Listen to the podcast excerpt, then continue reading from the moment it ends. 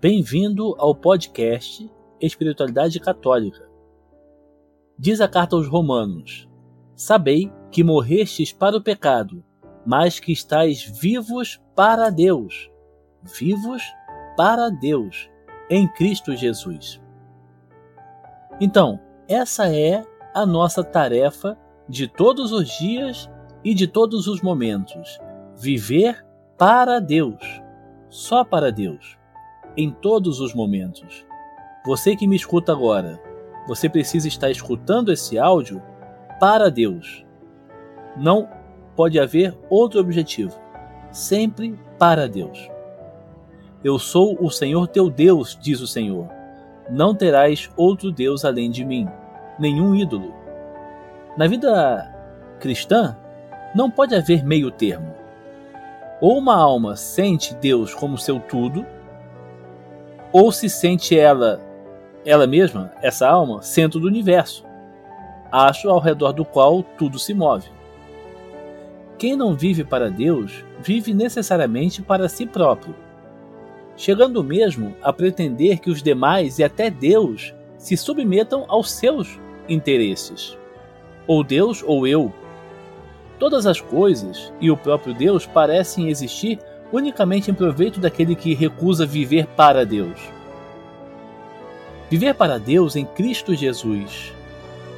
O próprio Deus, infinito, entrega-nos a si mesmo, com toda a plenitude do seu ser, e nos chama ao seu serviço pessoal. Qualquer outra servidão é indigna de nós. Deste modo, o homem honra a Deus se viver para Ele, para o serviço dele. Viver para Deus. Eis a, a verdadeira grandeza e a verdadeira dignidade do homem. Dignidade que não se mede pelas ações externas, pela linhagem, pelo título, pelos títulos, pela categoria, pelo cargo, nem pelos méritos do, do caráter de alguém, nem pelos talentos, nem pelo conhecimento. Quem aspira a mais altas finalidades, esse é o maior. Quem vive totalmente para Deus e só a Ele serve, esse é o mais digno. Viver para Deus é a única verdadeira felicidade do homem.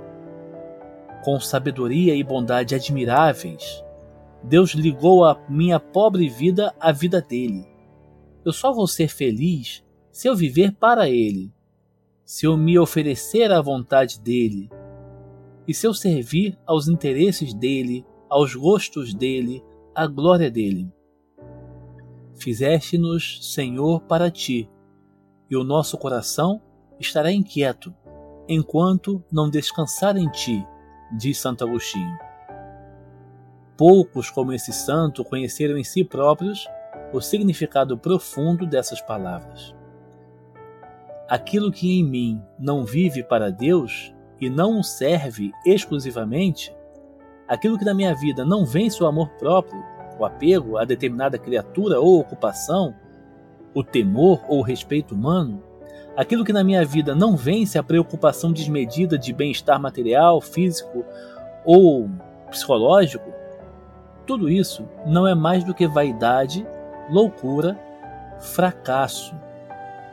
Só aquele que se só aquilo que se faz por Deus e para ele tem valor, mesmo que custe sacrifícios e esforços.